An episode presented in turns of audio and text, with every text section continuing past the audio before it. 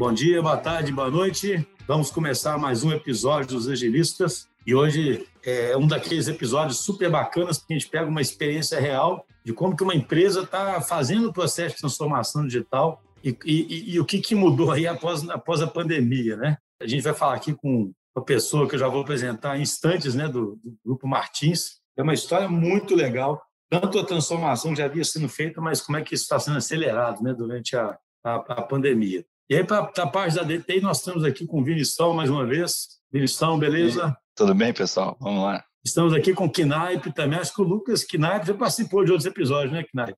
Já sim, já é minha terceira participação aqui no podcast. Bom dia, pessoal. Então você está tranquilo, né? Eu gosto de relaxar. O, o Knaip já está falando bom dia, boa tarde, boa noite. Né, e aí nós estamos aqui com, com o Nilton Marink, do, do Grupo Martins, e como sempre eu prefiro que ele se apresente. Marink, tudo bem? Tudo bem, Suster. Prazer estar aqui com vocês. É a minha primeira participação no, no podcast Os Agilistas, né?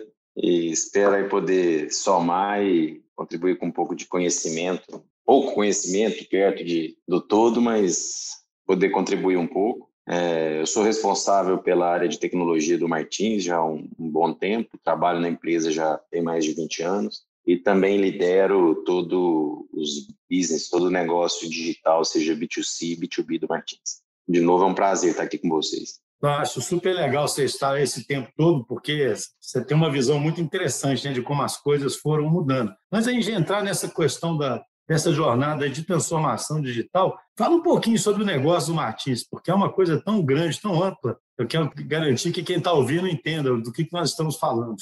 É, o Martins é uma empresa, um, um sistema é, de empresas, e no caso, o centro dessas empresas é o Martins Atacadista, a gente faz a junção entre a indústria de bens de consumo em diversos segmentos de negócio, como supermercado, né, que é o varejo alimentar, farmácias, eletroeletrônico, material de construção, entre outros, com os pequenos varejistas na ponta. É claro que não é uma operação simples, principalmente quando a gente diz que ela é 100% do, do território nacional, ou seja, nós atendemos mais de 5.500 cidades, é uma verdadeira operação de guerra, né, para você conseguir fazer essa junção. A gente sempre comenta aqui que a gente nossa função é encurtar distâncias, né? Ou seja, o Brasil é um país continental, 94% da Europa, é, ou seja, como se fosse cada estado brasileiro fosse um país europeu, ou seja, Minas Gerais seria a França, para vocês terem ideia. E então são diversos países com uma complexidade enorme, com uma diferença demográfica enorme,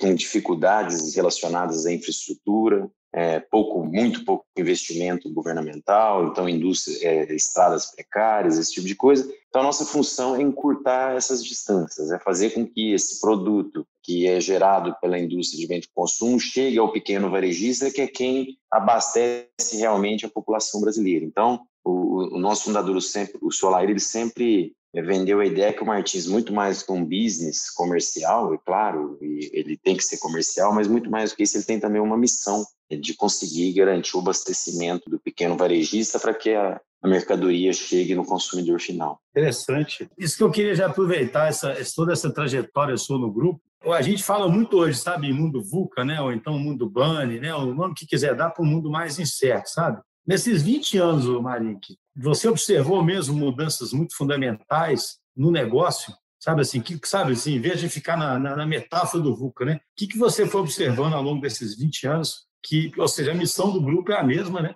Mas o que, que foi mudando aí nesses anos que, que tem mudado o grupo, afetado o grupo profundamente? O, o, que, o que mudou, na minha opinião, mudança sempre teve, mudança macroeconômica, mas a grande mudança, Suster, é o empoderamento que o indivíduo, que a pessoa física, que é quem consome no final, então tudo gira em torno dele, teve de alguns anos para cá. A gente usa o termo, é um termo até do Gartner, que é aquele nexus das forças. Sempre existiu, mas é, a junção de rede social, com mobilidade, com a própria cloud, que deu capacidade de expandir, e o analytics, essa junção dessas quatro forças deu um poder para o consumidor ali na ponta de gerar e consumir dados, ou seja, gerar e consumir informação que mudou toda a cadeia de negócio de todo mundo. E é, para nós não é diferente. Então, muitas vezes, é essa mudança de comportamento do consumidor final, esse empoderamento que ele teve, fez com que as fronteiras que antes eram muito claras de quem era meu concorrente,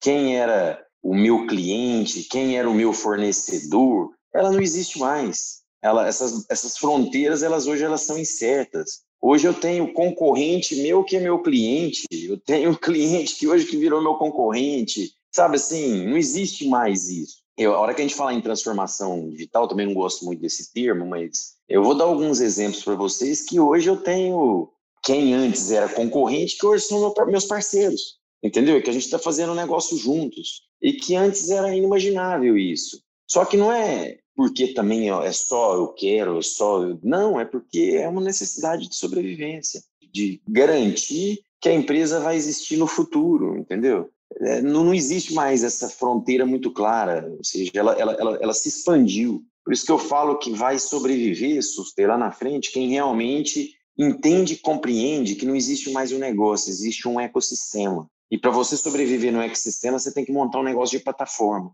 entendeu? Que expande e sozinho a gente não consegue fazer nada, né? Aquele lema, né? Só eu posso até chegar rápido, mas eu não vou longe, entendeu? A, a mudança, maior mudança é isso, o empoderamento que as pessoas é, tiveram lá na ponta. Isso, gente, isso quebrou todo tipo de negócio, né? Ele ele fez com que os negócios se beiralizem mais, né? ou seja, agora você pega aí Airbnb, Uber e todo, todo esse tipo de negócio e para nós isso não é diferente uberizou né, os negócios. É, o Marink, é, né, o Schuster colocou essa questão assim da, né, do, do, do que você de fato viu é, mudando ao longo desses 20 anos, né? Eu acredito, tipo assim, esse agora, um ano agora, deve ter sido mai, maior do que, a, taxa de mudança deve ter sido maior do que 20, né? Porque você falou, né, a missão, né, do Martins é de encurtar distâncias, né? E agora a gente nunca teve tanta necessidade disso, né? Porque o, o país inteiro está operando se tem uma coisa que é né, um negócio de necessidades básicas, agora é logística, né? Porque senão... Não, e, assim, a pandemia, o que ela fez foi acelerar tudo isso. Ela, ela não mudou, assim, ela não criou nada para mim, na minha, na minha modo de pensar, sabe assim? Mas ela acelerou tudo. Tudo que a gente achava que ia acontecer daqui cinco anos aconteceu em um, entendeu? Não teve nada. Teve, é claro que teve assim, teve algumas coisas, o trabalho híbrido e várias outras situações, a, pró a própria migração mais rápida. Para vocês terem ideia, quase 50%, é 49%, o número não é exato, mas é perto disso. Das compras que teve em e-commerce foram feitas pela primeira vez. Então, você tem 50% das pessoas que compraram não tinham comprado antes e passaram a comprar. Elas iriam comprar em algum momento, entendeu? Mas ia demorar um pouco mais. E estava todo mundo, alguns mais na frente, outros mais atrás, mas todo mundo, de uma forma ou de outra, estava tentando se preparar para isso. O que aconteceu foi que, de forma disruptiva, isso acelerou. Saiu na frente quem estava mais bem preparado, quem tinha criado licenças, mas hoje eu, eu, eu também faço uma leitura que já não existe mais assim é, o jogo já ficou igual de novo, porque muita gente que não estava correu atrás e hoje se preparou melhor. Claro que quem estava na frente teve essa vantagem, fez melhores negócios, viveu com menos impacto, vamos falar assim, mas em, e é claro que depende de negócio a negócio. Teve negócios que foram mais favorecidos por essa sazonalidade, por essa situação que ocorreu. E teve negócios, gente, que está sofrendo, sofreu e não tem jeito. Vamos pegar aí setor de restaurante, por exemplo. Por mais que a gente. Ah, não, mas quem estava mais preparado para o delivery, cara, está sofrendo também. Não tem jeito. Foi altamente impactado. Agora, teve negócios que foram mais favorecidos. E mais favorecido ainda foi aqueles que, dentro de cada um desses negócios, estavam mais bem preparados. Mayrink, no mês passado, nós participamos de um evento de e-commerce, voltado para e-commerce, e os números que foram levados para esse evento, assim, foram assustadores, né? A questão de vendas do e-commerce aumentar 41% de um ano para o outro, né? Nesse, comparando pré-pandemia com pós-pandemia aí, pós um ano de pandemia, é, chegamos a 87 bi, né? Valor de vendas do e-commerce. E você, inclusive, apresentou uns números bem relevantes do Martins também, né? Eu queria que você falasse um pouco para a gente compartilhar com o povo. Para vocês terem ideia, o nosso B2C é, ele cresceu mais de 200%. O nosso B2B também cresceu em dois dígitos alto, é, Lucas. E mesmo além de crescimento do todo do negócio, como crescimento incremental mesmo no negócio, o que a gente viu foi um crescimento expressivo também das nossas abordagens digitais. Seja, para você ter ideia, até a abordagem que eu respondo aqui são as abordagens digitais, são os canais de venda não presencial. Em janeiro do ano passado, representava 25% das vendas da companhia e hoje representa 66%. Ou seja, o mesmo o cliente como pessoa jurídica, ou seja, que é o pequeno varejista comprando, ele compreendeu que ele consegue receber uma proposta de valor melhor quando ele trabalha nos canais digitais, quando ele trabalha com abordagem digital. É claro que não tem uma resposta única, não tem uma. Pode ser conveniência, pode ser valor, pode ser uma série de coisas, mas o fato é, ele aprendeu que ele consegue fazer bons negócios através da abordagem digital. Isso iria acontecer? Iria acontecer, Lucas, não, não, não tenha dúvida disso. Numa jornada mais lenta do que o canal B2C, é, mas a pandemia veio acelerar. E essa jornada de mudança, eu sempre falo aqui internamente para o meu time, que ela é agnóstica. Você não consegue acertar é, exatamente, não está claro. Tá? O Lucas lá no supermercado no Pará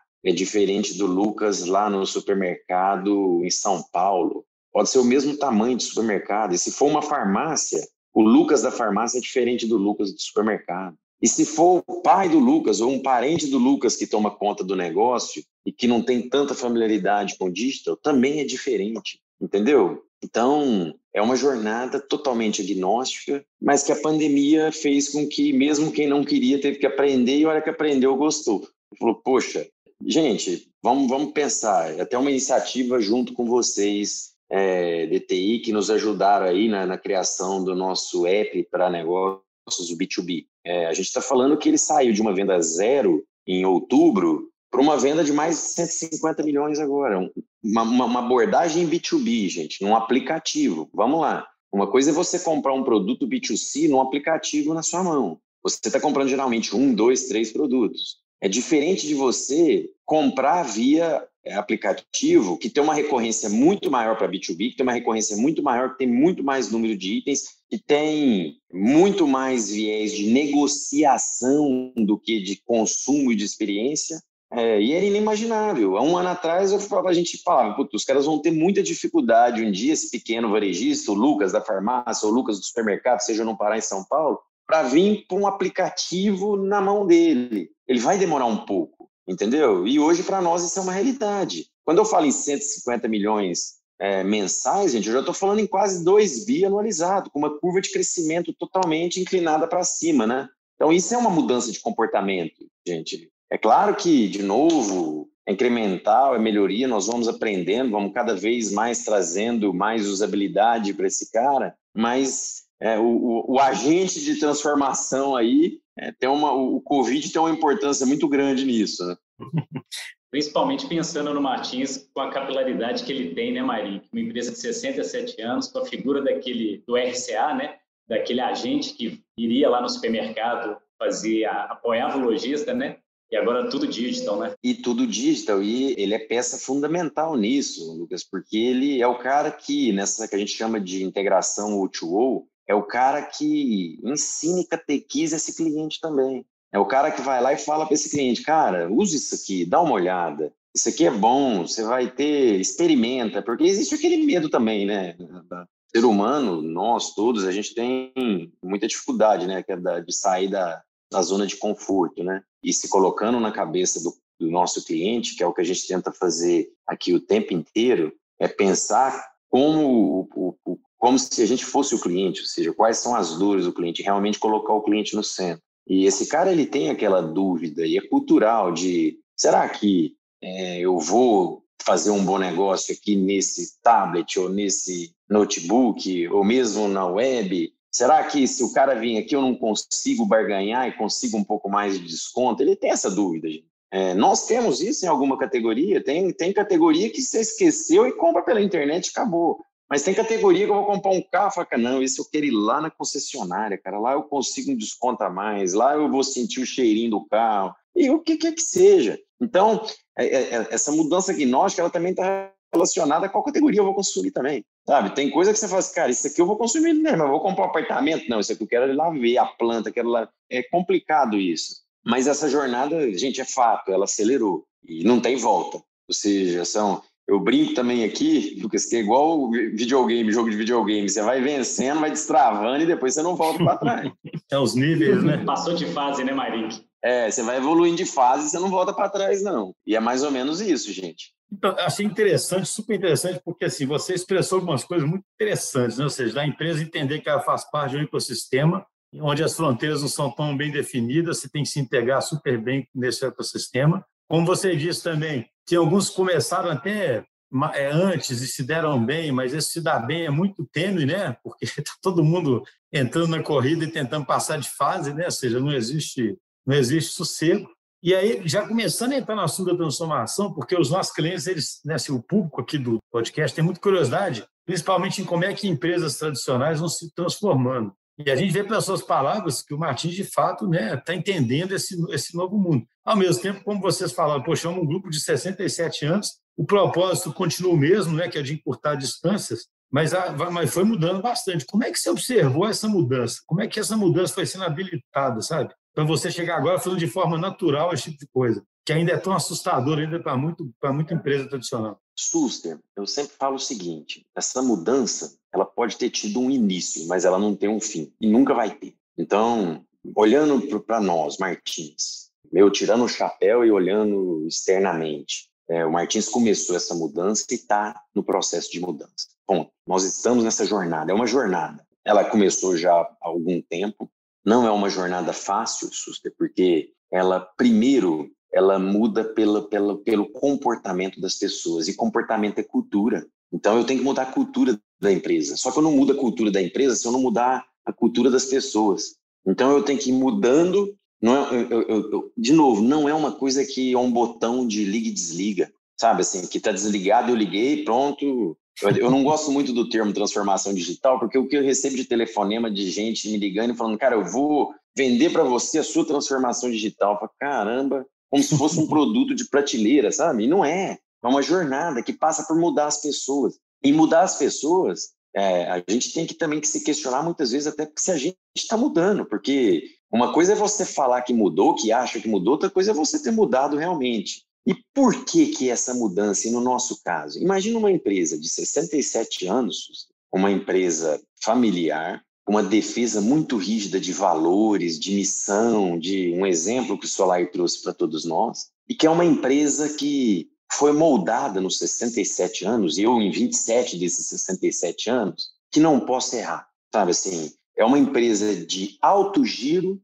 e baixa margem. Então, a linha entre o céu e o inferno, Suster, ela é muito tênue, sabe assim? Ela é muito tênue. Então, a gente foi catequizado para não errar, sabe assim? Não é, não é, não é, não é, sabe assim? Imagina no viés de TI eu chegar para os meus analistas e falar, cara, você tem que testa 30 vezes aquilo que você fez um teste, porque você não pode errar. E de repente você tem que transformar essa empresa. E a transformação, ela pressupõe agilidade. Eu tenho que ser ágil para mudar. E agilidade pressupõe é, você ter correr mais riscos. Então, como que a gente faz essa transição, essa mudança? Esse é o desafio. E tem pessoas, Suster, que não mudam. Não é porque a pessoa é ruim, ou a pessoa é melhor ou é pior ela não consegue mudar. Então, a gente, alguns anos atrás, a gente entendeu como a chave dessa mudança, num primeiro momento, isso nasceu na área de tecnologia, com um conceito que a gente chama de TI bimodal, mas depois a gente teve que levar isso para a empresa, para um conceito de empresa bimodal, eu faço uma analogia seguinte: é uma comparação igual um caminhão, uma, uma carreta Mercedes-Benz e um Fórmula 1 Mercedes-Benz. Qual que é melhor? Aí o pessoal fala, não, é o Fórmula 1. Tá, manda ele carregar 45 toneladas, puxar. Ao mesmo tempo, eu falava, não, então é a carreta, manda ela andar 300 por hora. Então, a gente começou a segregar muito bem as áreas e processos que eu poderia mudar num primeiro momento.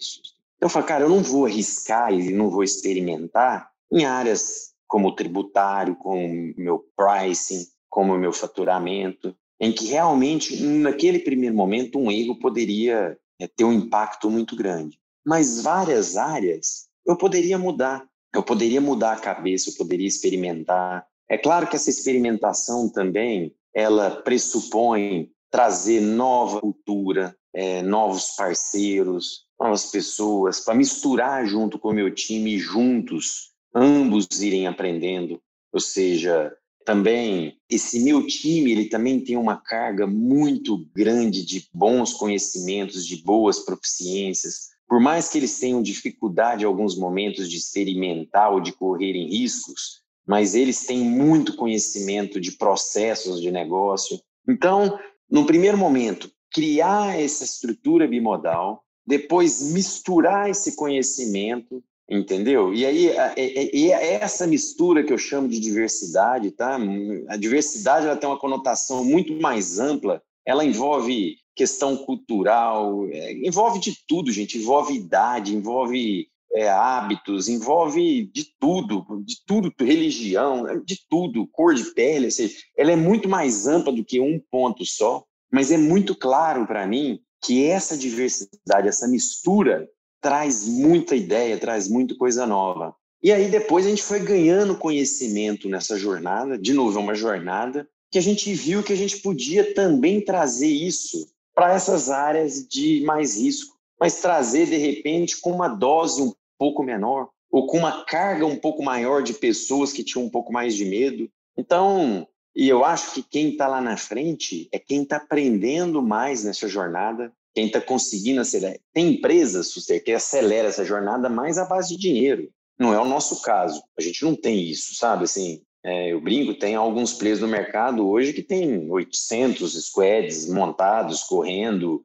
e, e a gente não tem isso. Mas a gente vai devagar, aprendendo, montando e agregando valor e olhando. Eu não vivo de valuation, eu vivo de resultado na última linha. Então, a Martins é uma empresa que vive de dividendos. Então, se vive de dividendos, eu tenho que ficar um olho no gato e um olho no, no peixe o tempo inteiro. Entendeu? Eu não tenho lá uma, uma empresa de derrubando 2 bi, 3 bi, 4 bi aqui e falando, cara, investe nessa aceleração. Não, a gente tem que fazer esse equilíbrio. Mas que é legal, tá? porque a gente faz uma jornada mais saudável também. A gente faz uma jornada mais pé no chão e menos é, vivendo de clichês e de modismos, que tem muito no mercado também, tá, gente? O, a, própria palavra transformação digital, quando eu falo que eu não gosto dela, é porque ela é, ela é um pouco de modismo. Quando ela vira modismo, as pessoas começam a vender ela, né? E aí ela começa a virar produto de prateleira, né? É, ô, ô Marinho, sabe o que eu acho legal demais isso aí? Porque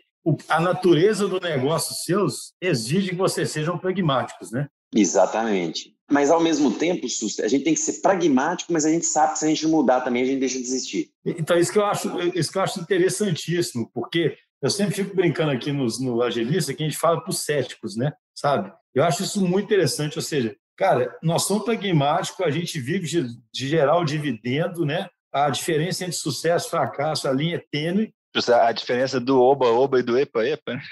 É, boa, boa, isso mesmo. A diferença do oba-oba é, é tênue, mas nós começamos a perceber esse mundo né, que a gente tinha que mudar e achei interessante o caminho. É o reconhecimento inicial disso, é começar a habilitar uma parte da empresa seguir aquele caminho, né? E depois aquele caminho vai indo também para o resto da empresa, né? Você tem algum marco inicial que você lembra para compartilhar? Assim, porque é claro que não existe fórmula, tá? Mas assim, tem algum momento assim que você fala, cara, nós vamos fazer uma experiência aqui, ou o que que é? Eu não consigo te falar a, a data exata, o momento exato ou o ano exato, porque eu acho que a gente já vinha vivendo muito. Então, eu posso falar 2012, 2013, 2014. A, a, os conceitos, principalmente, eles se enraizaram mais a partir de 2015, sabe? Em 2015, a gente começou a experimentar um pouco mais esse ambiente de ser mais tolerante ao erro, tentar criar um ambiente de mais experimentação, de tentar mudar um pouco o comportamento e a cabeça dos profissionais para que eles tentassem mudar. e tolerância a erro, gente, ela pressupõe um ambiente também de maior confiança. Eu, eu tive a experiência de, em 2017, eu fazer uma visita na China. Eu lembro que quando a gente chegou lá, a gente foi conversar um grupo de pessoas com, pessoa, acho que era vice-cônsul. Ele falou uma frase na época, depois de trinta e tantas horas de fuso de viagem. Ele falou, cara, o mundo fala que a gente copia. A gente não copia, a gente homenageia o que dá certo. E essa frase eu falei, E aí eu falei, puto, valeu minha vinda, posso pegar o avião agora e voltar, que só essa frase aí já valeu. Então, pressupõe também a gente copiar o que está dando certo também. Então, quando eu falo copiar o que está dando certo, é a gente sair do nosso mundinho, né? Aquela história, ah, também é clichê, né? Também sair da caixa, é, sair da caixa, porque joga a caixa fora e, e vai ver quem está melhor do que você, quem está fazendo melhor, quem está mas com os pés no chão também, sabe? De, de depois trazer para sua realidade e ver que. Senão o pessoal fica, nossa, é, você viu o Alibaba? Tu viu o Alibaba? Sou fã do Alibaba, viu a Amazon? Nossa, mas, cara, e aí? Pode ser minha inspiração, mas copiar eu não consigo copiar, entendeu? Ou seja, porque é um jogo totalmente diferente, mas tem muito boas ideias que me inspiram e eu posso trazer para a minha realidade, né? Então, assim, respondendo a sua pergunta, Suster, começou há mais tempo, talvez em 2015 a gente acelerou mais essa jornada. Eu entendo que a gente estava muito bem alicerçado quando começou a pandemia, por isso a gente teve um ano fantástico em todos os, os sentidos, tá? De crescimento, de resultado no ano de 2020, que foi justamente colher res, resultado de muita coisa que a gente plantou, mas a gente sabe também que a gente já foi copiado em que hoje em 2021 muita gente copiou, nos homenageou, vamos falar assim, né? E que o jogo agora está 0 a 0 e que se a gente não plantar o novo, que é o que a gente tentou fazer também em 2020, plantar para 2021, plantar para 2022 e hoje nós estamos tentando plantar e ainda continuam, continuamos colhendo bons frutos, toda aquela todo aquele fator de estar tá na frente, sabe? Assim, tudo aquilo que a gente ele deixa de existir. É, e essa corrida ela não vai deixar de existir nunca, essa jornada não vai desistir nunca. É, cada vez mais a gente tem que criar um ambiente de experimentação, de inovação, de criação, que coloque o meu cliente no centro e que é, crie valor para ele. Assim, uma coisa que eu acho interessante, é, se eu, não estou enganado, você aí tem dois chapéus, um chapéu de negócio e de TI ao mesmo tempo, né? Esse, esse cenário tem sido, pelo menos o que a gente observa aqui na DTI, mais, cada vez mais incomum. Mas, por outro lado, a gente acha que é mais linha, assim, é, é, cria menos silos, né? Você acha que isso facilitou né, o seu trabalho? Vinícius, não tenha dúvida, embora eu seja parte interessada nisso, né? É, é claro que está chegando um momento também que isso vai ter que ser separado, tá, gente? Pelo único motivo, ou seja, é um negócio que cresceu muito, sabe aquela história do, do negócio que era um filhote, de repente é maior do que o próprio pai? Então, mas seja por conflito de interesse, seja por.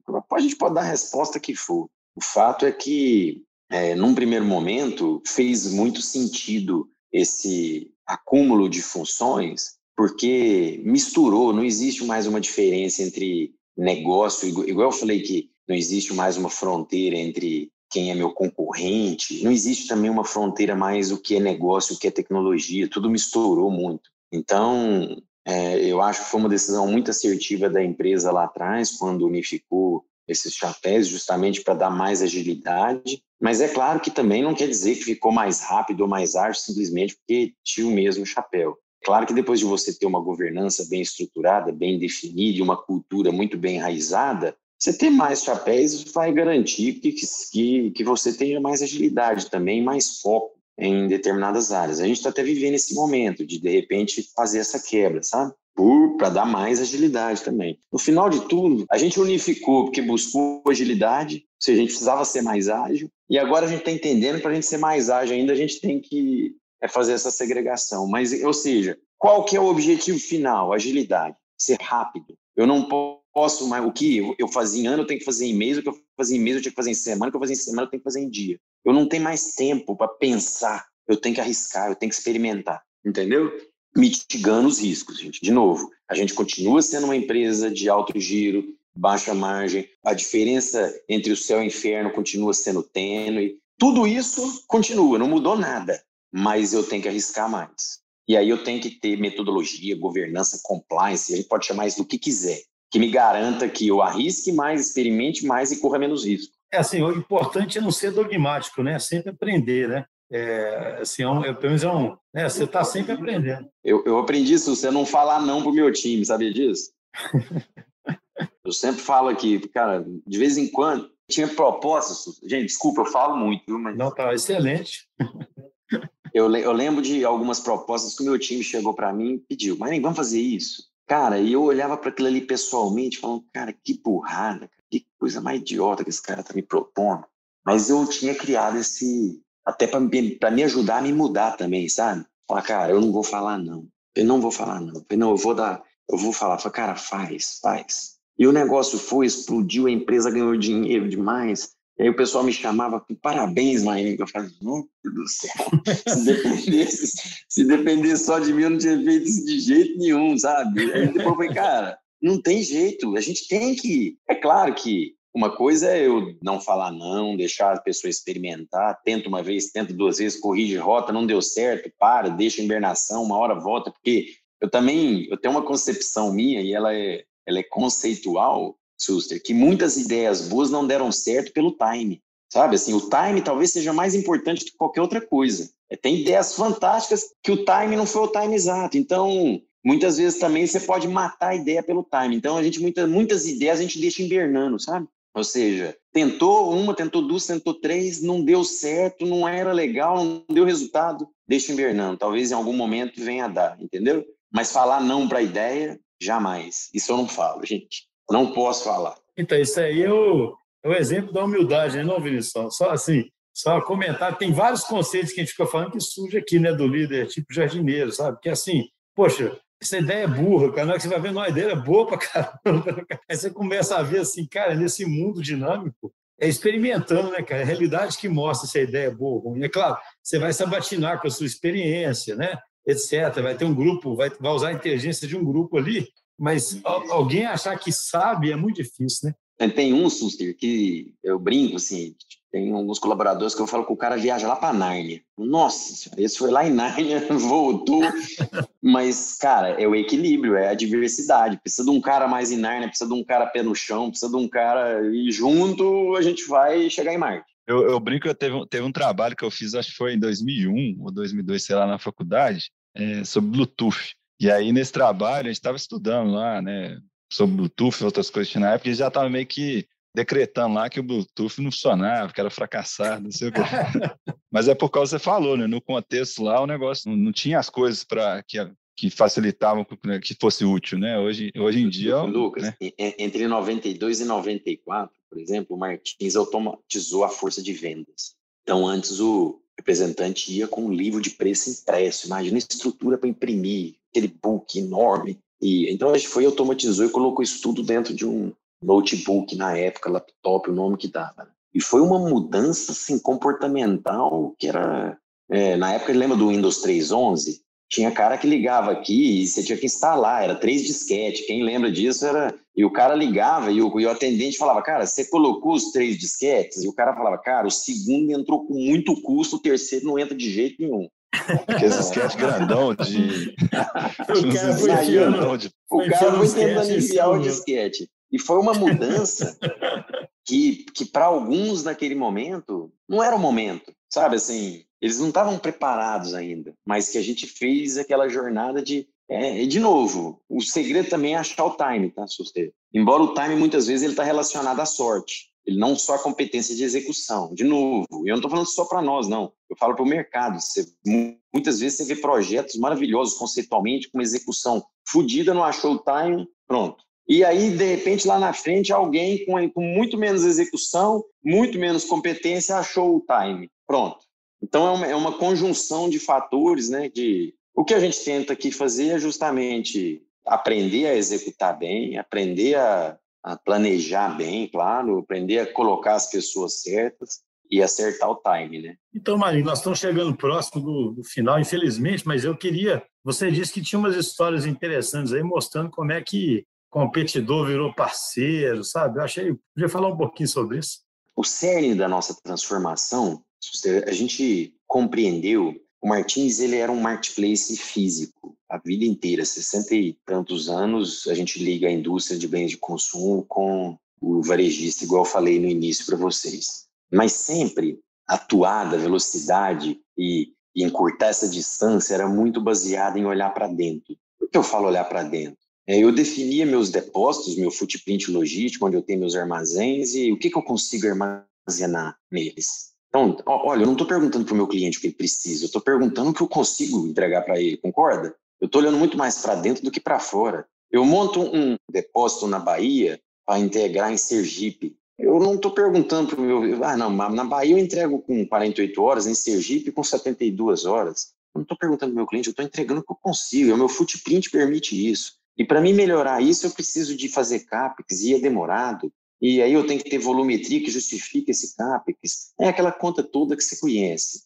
Então, eu olhava muito mais para dentro do que para fora. Então, aí entra são palavras, né, para mim, que é a transformação digital, fala, cara, como eu consigo usar tecnologia para tirar essas amarras e colocar o cliente no centro? O que é colocar o cliente no centro? Eu falo, o que, que esse cara precisa? Esse cara precisa do quê? O que, que ele compra? Essa é a primeira pergunta. Só que o que ele compra não é tudo que eu consigo ter. Ou melhor, eu consigo muitas eu poderia até com investimento ter tudo, mas eu não consigo fazer melhor do que muita gente faz em algumas categorias. Então a gente começou a trazer para o nosso ecossistema, para a nossa plataforma, digitalizando esse marketplace, sellers que são muito mais eficientes com a gente em algumas categorias. Alguns sellers que são outros atacadistas. Um atacadista, vou falar um aí de BH, o Gama, por exemplo. Ele é um atacadista que ele, em algumas categorias, ele faz muito melhor do que a gente, mais eficiente, com menores custos, com melhores serviços logísticos.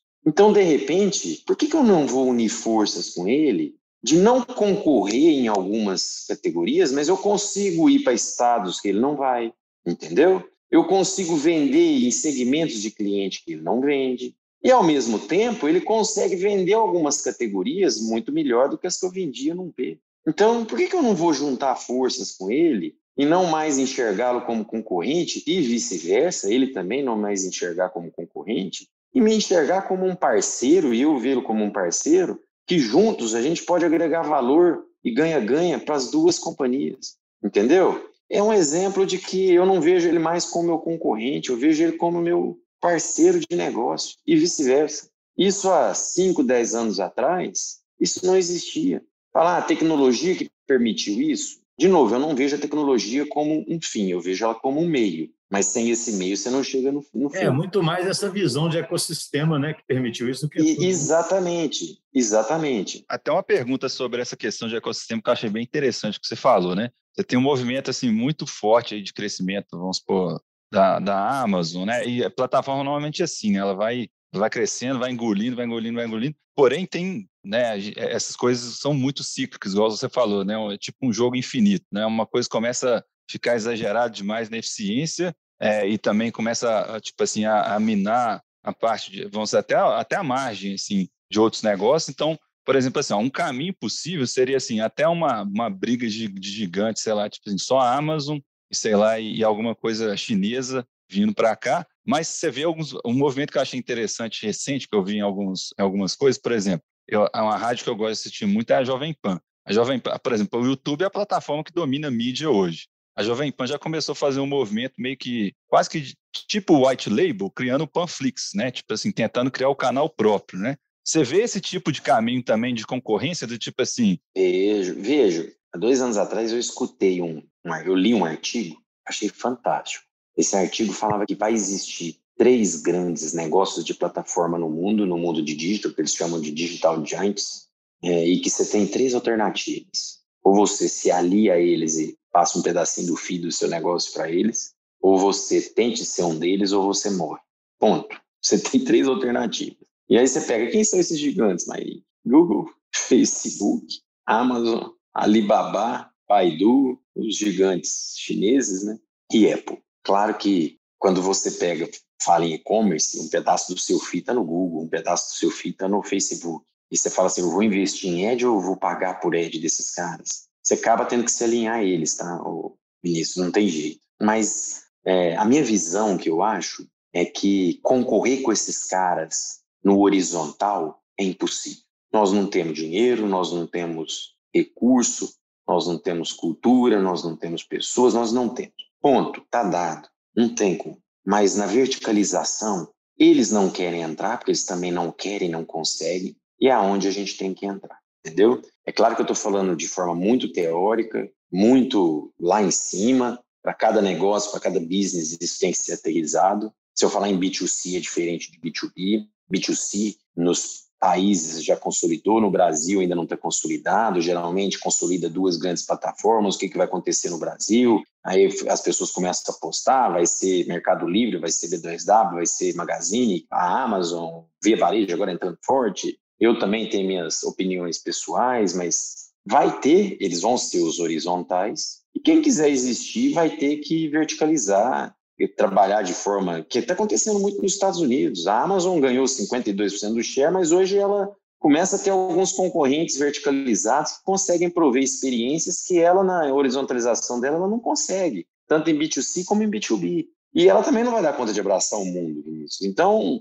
respondendo a sua pergunta, eu acho que vão existir essas verticalizações. No Brasil, no B2B, a gente tenta ser um pouco horizontalizado, no B2C não, no B2C a gente entendeu que a gente não é um jogo que a gente quer jogar, não é um jogo que a gente dá conta de jogar, mas no B2B a gente quer ser um dos, assim, respondendo, eu quero ser protagonista, eu quero ser ator principal, eu quero ser ator coadjuvante. Não tem demérito nenhum ser coadjuvante, demérito nenhum mas você tem que entender que um pedaço do FII você está dando para outros parceiros, entendeu? No B2B, você vai ser ator principal, se você vai ser ou não, se você vai ser o ator principal, você tem um pouco mais de domínio e gestão do todo. Assim, desculpa a forma que eu vou falar aqui, ela é pejorativa, mas é assim, ó, é fazer sexo com gorila.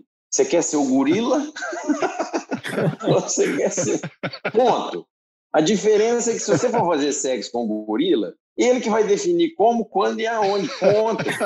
A forma de definição é ele que define. Entendeu? Não tem problema nenhum. Agora, tem hora que você quer ser um, assim, a gente quer ser um gorila em algumas situações, sabe? Assim, em algumas situações não tem jeito. Ponto. Desculpa a brincadeira, tá, gente, de ser pejorativa, mas é mais ou menos isso. Não, e o Brasil não é para amadores, assim, daqueles que é aquela frase batida, né? Mas, assim, o Martins conhece a geografia muito bem do, do Brasil e, do que você falou, é... né? Então, ela, ela pode ser o gorila aqui do Brasil, ser o habilitador de logística, né? É, é, o, que, é o que a gente busca, assim, assim, mas de novo, não é fácil, o jogo não está decidido, os players têm muito dinheiro, mais dinheiro do que a gente, mas a gente entende que a gente tem pessoas que têm amor pela causa, que vivem para tentar fazer com que essa empresa se perenize, que pensam na vida do cliente. Nós temos clientes também que estão com a gente numa relação de ganha-ganha. A gente tem fornecedores, a gente tem nossas armas também, tá? E que a gente a gente entende que essas armas em alguns momentos são mais importantes até do que empresas que vêm para cá que não conhecem, que têm só dinheiro. É, até o Lucas comentou da apresentação do e-commerce. Eu falo, fazer logística no estado de São Paulo ou em mim é fácil. Eu quero fazer logística é lá em, no Amazonas, é lá no Acre, é lá no é, é mais complicado. E a gente trata o cliente de lá da mesma forma que a gente trata daqui, tentando levar cada vez mais propostas de valores de ganha-ganha, porque a gente entende que mais importante do que eu vender para o meu cliente é eu ajudar o meu cliente a vender. Esse é o jogo do B2B. Eu tenho que ajudar o meu cliente o tempo inteiro. Para me ajudar ele, eu tenho que conhecer ele, eu tenho que conhecer o cliente dele, é, esse é o jogo que a gente joga e, e a gente usa a tecnologia para isso, para cada vez mais fazer com que esse cliente venda melhor. Se eu vender caro para ele, cara, ele não vai conseguir vender bem. O concorrente dele vai vender, que também não tem mais fronteiras definidas, tá? Vem o cash and care de um grande grupo e destrói ele, porque chega no cliente dele. Então a gente tem que usar a tecnologia para ajudar esse cara a vender mais, a vender melhor, a prover uma melhor experiência pro, no B2B2C lá para o cliente dele, é, muitas vezes ensinando para ele que ele não tem que olhar só para preço, que ele tem que olhar para várias outras questões. A pandemia favoreceu muito esse nosso cliente, porque as pessoas viram que esse supermercado de vizinhança pode prover muito, muito serviço, muita mercadoria de boas qualidades num preço, uma relação custo-benefício adequada. tanto é que ele cresceu muito e, e, e, o crescimento dele trouxe a gente a reboque. É claro que a gente faz parte dessa cadeia, então a gente ajudou muito nesse crescimento, mas não podemos descansar um minuto nisso. Assim, de novo, é uma luta de boxe. Cara, você pode estar tá ganhando quatro rounds, baixa a guarda no quinto, você vê o que, que vai acontecer com você. Então, o cara tá o tempo inteiro tentando, o mercado o tempo inteiro tentando esmurrar a gente. Ô, Marinho, sensacional, viu? Assim, pena que está chegando no final, porque, cara, é um episódio sobre transformação digital, mas falando sobre negócio, sobre entendimento do mundo diferente. Acho que você, com seu pragmatismo, deu muito exemplo bacana. Achei isso assim muito bom, porque é, muitas vezes eu falo para pessoas que eu converso que certas apostas que a gente tem que fazer, experimentação né, no ágil, não é porque é modinha, é porque é vital. E aí você pega uma história dessa tão pragmática que mostra isso, né, cara? Que isso é vital. Então, queria te agradecer demais. Foi um episódio muito bacana e mostra que a essência da transformação digital é essa mudança cultural, essa mudança de atitude e esse entendimento diferente do mundo, né? Que é o que você comentou aqui. Muito obrigado, viu, Marik? Susta, eu que agradeço a todos vocês de novo, o nosso sucesso, eu não gosto de sucesso também, que sucesso, o Fafá sempre brinca aqui, que quem precisa de sucesso é cantor sertanejo, né?